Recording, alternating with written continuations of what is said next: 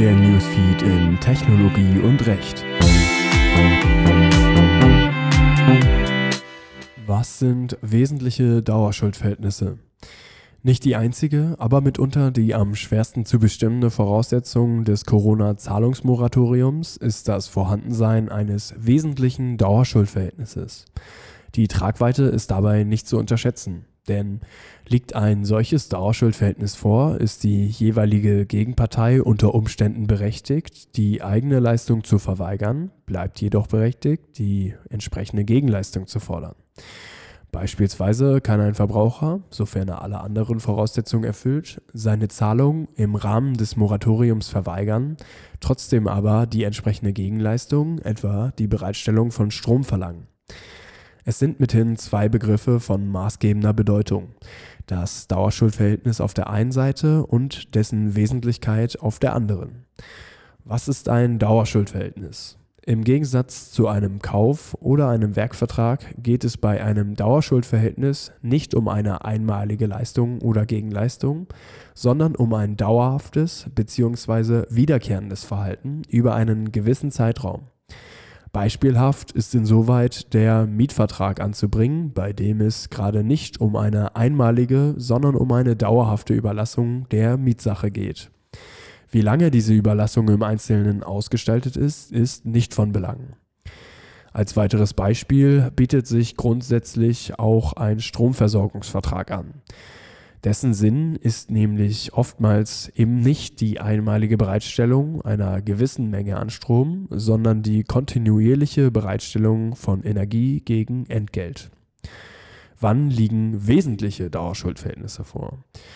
Nachdem nun klar ist, was Dauerschuldverhältnisse vorliegen, muss geklärt werden, wann diese wesentlich sind. Insofern allgemeingültige Aussagen zu erwarten, ist verfehlt. Vielmehr muss jeder Einzelfall individuell geprüft werden.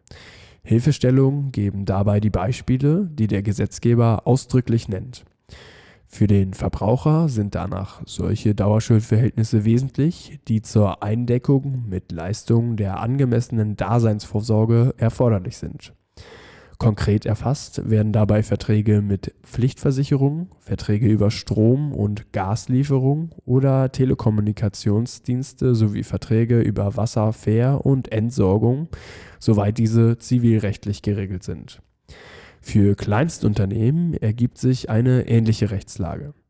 Um Kleinstunternehmen handelt es sich, sofern weniger als zehn Mitarbeiter beschäftigt werden und der Jahresumsatz also der Geldbetrag, der in einem bestimmten Zeitraum eingenommen wurde, beziehungsweise die Jahresbilanz, also eine Aufstellung der Vermögenswerte und Verbindlichkeiten eines Unternehmens, unter 2 Millionen Euro liegt. Bei diesen Unternehmen ist ein Dauerschuldverhältnis dann wesentlich, wenn es zur Eindeckung mit Leistung zur angemessenen Fortsetzung des Erwerbsbetriebs erforderlich ist.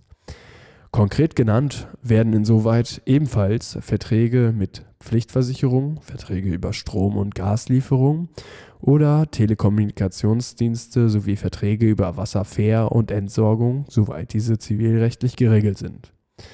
Welche Vertragsverhältnisse darüber hinaus als wesentlich zu qualifizieren sind, muss mittels einer konkreten Unternehmens- und Vertragsanalyse entschieden werden.